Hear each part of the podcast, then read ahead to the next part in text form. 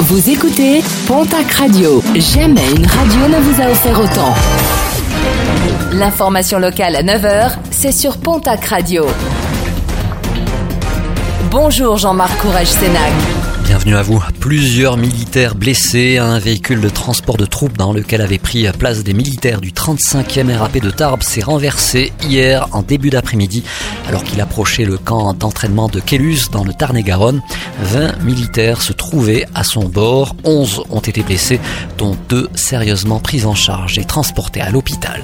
Plusieurs plages landaises désormais fermées au public a été pris à Biscarros et Mimizan hier. Vielle-Saint-Giron devrait suivre aujourd'hui. Conséquence de la découverte de plusieurs paquets de cocaïne retrouvés échoués sur les plages de la côte atlantique depuis une semaine. Si un promeneur devait trouver des produits stupéfiants, il est recommandé de ne pas y toucher ni de les ramasser. Vous devez ensuite appeler le 17.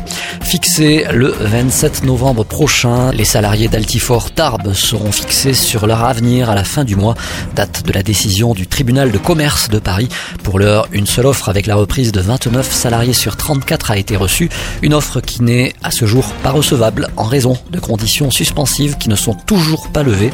Les salariés souhaitent sensibiliser les pouvoirs publics sur leur situation afin de protéger l'emploi et sauvegarder l'outil industriel.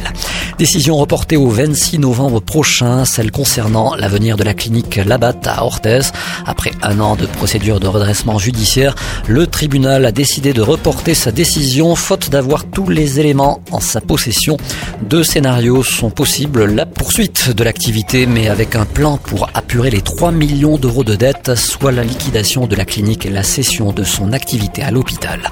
Journée de mobilisation demain, jeudi, au centre hospitalier de Bigorre, à Tarbes, ainsi qu'au centre hospitalier de Lourdes. Un rassemblement programmé à 14h et auquel devraient se joindre les pompiers. Une mobilisation organisée pour le respect et la reconnaissance du travail du personnel hospitalier contre le sous-effectif et la fermeture de lits.